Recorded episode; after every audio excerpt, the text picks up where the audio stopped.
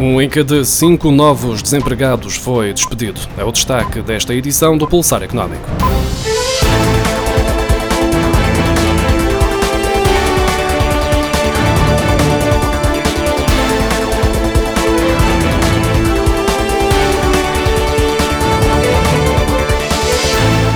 Durante os cinco meses que marcaram o início da crise pandémica, entre março e julho, 19% dos novos desempregados inscritos nos centros de emprego foram despedidos. Numa altura em que o total de inscrições no Instituto do Emprego e Formação Profissional subiu 35%, o número de novas inscrições por causa de despedimento atingiu as 47 mil pessoas, o que se traduz num aumento de 123% face ao mesmo período do ano passado. A seguir aos despedimentos, o segundo maior aumento nos motivos que levaram ao desemprego foi o fim do contrato não permanente, que registrou um crescimento de 71% neste período.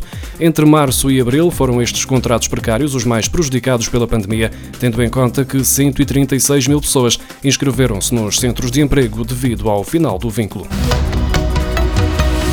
De acordo com a Organização Mundial do Turismo, foram perdidos cerca de 270.600 milhões de euros em exportações do turismo entre janeiro e maio e estão em risco cerca de 120 milhões de empregos diretos. Há ainda setores associados que empregam 144 milhões de trabalhadores em todo o mundo que também podem estar ameaçados. Segundo a Organização Mundial do Turismo, as pequenas empresas são particularmente vulneráveis e representam 80% do turismo global. A Comissão Europeia propõe ao Conselho Europeu, o órgão que reúne os chefes de Estado da União Europeia, que este aprove um empréstimo a Portugal de 5.900 milhões de euros ao abrigo do SUR, um instrumento de apoio ao emprego. Este tinha sido o valor pedido pelo Ministério das Finanças, que usará a verba para pagar as despesas com o layoff simplificado. A Comissão Europeia explica que estes empréstimos vão ajudar Portugal a fazer face aos aumentos súbitos da despesa pública destinados a preservar o emprego, em especial os relacionados com o financiamento do do Regime Nacional de Redução do Tempo de Trabalho. A perda de rendimentos provocada pela pandemia fez aumentar em 50% os pedidos de apoio ao programa ABEM da Associação Dignitude, destinado a ajudar quem precisa de comprar medicamentos. O programa, que funciona em parceria com as autarquias e instituições sociais, permite que 16 mil pessoas de todo o país possam comprar medicação sem gastar dinheiro. Perante a pandemia, a procura de ajuda é 16 vezes superior ao período de lançamento do programa, em 2016. Além disso, registra-se um aumento de cerca de 50% de julho do ano passado para o mesmo mês de 2020. O volume de apostas nos jogos online de fortuna ou azar aumentou 70% no primeiro semestre, em comparação com o mesmo período do ano passado, fixando-se em 2.300 milhões de euros. Foi nos meses do estado de emergência, em março e abril, que foram verificados maiores aumentos nas apostas.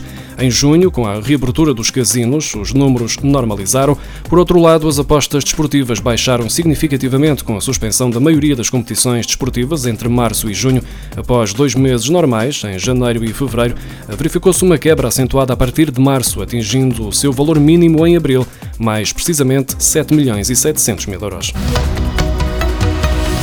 O diploma que transpõe uma diretiva comunitária criando um novo regime do IVA nas transações intracomunitárias e as novas regras do imposto no âmbito do comércio eletrónico entra em vigor a 1 de janeiro de 2021.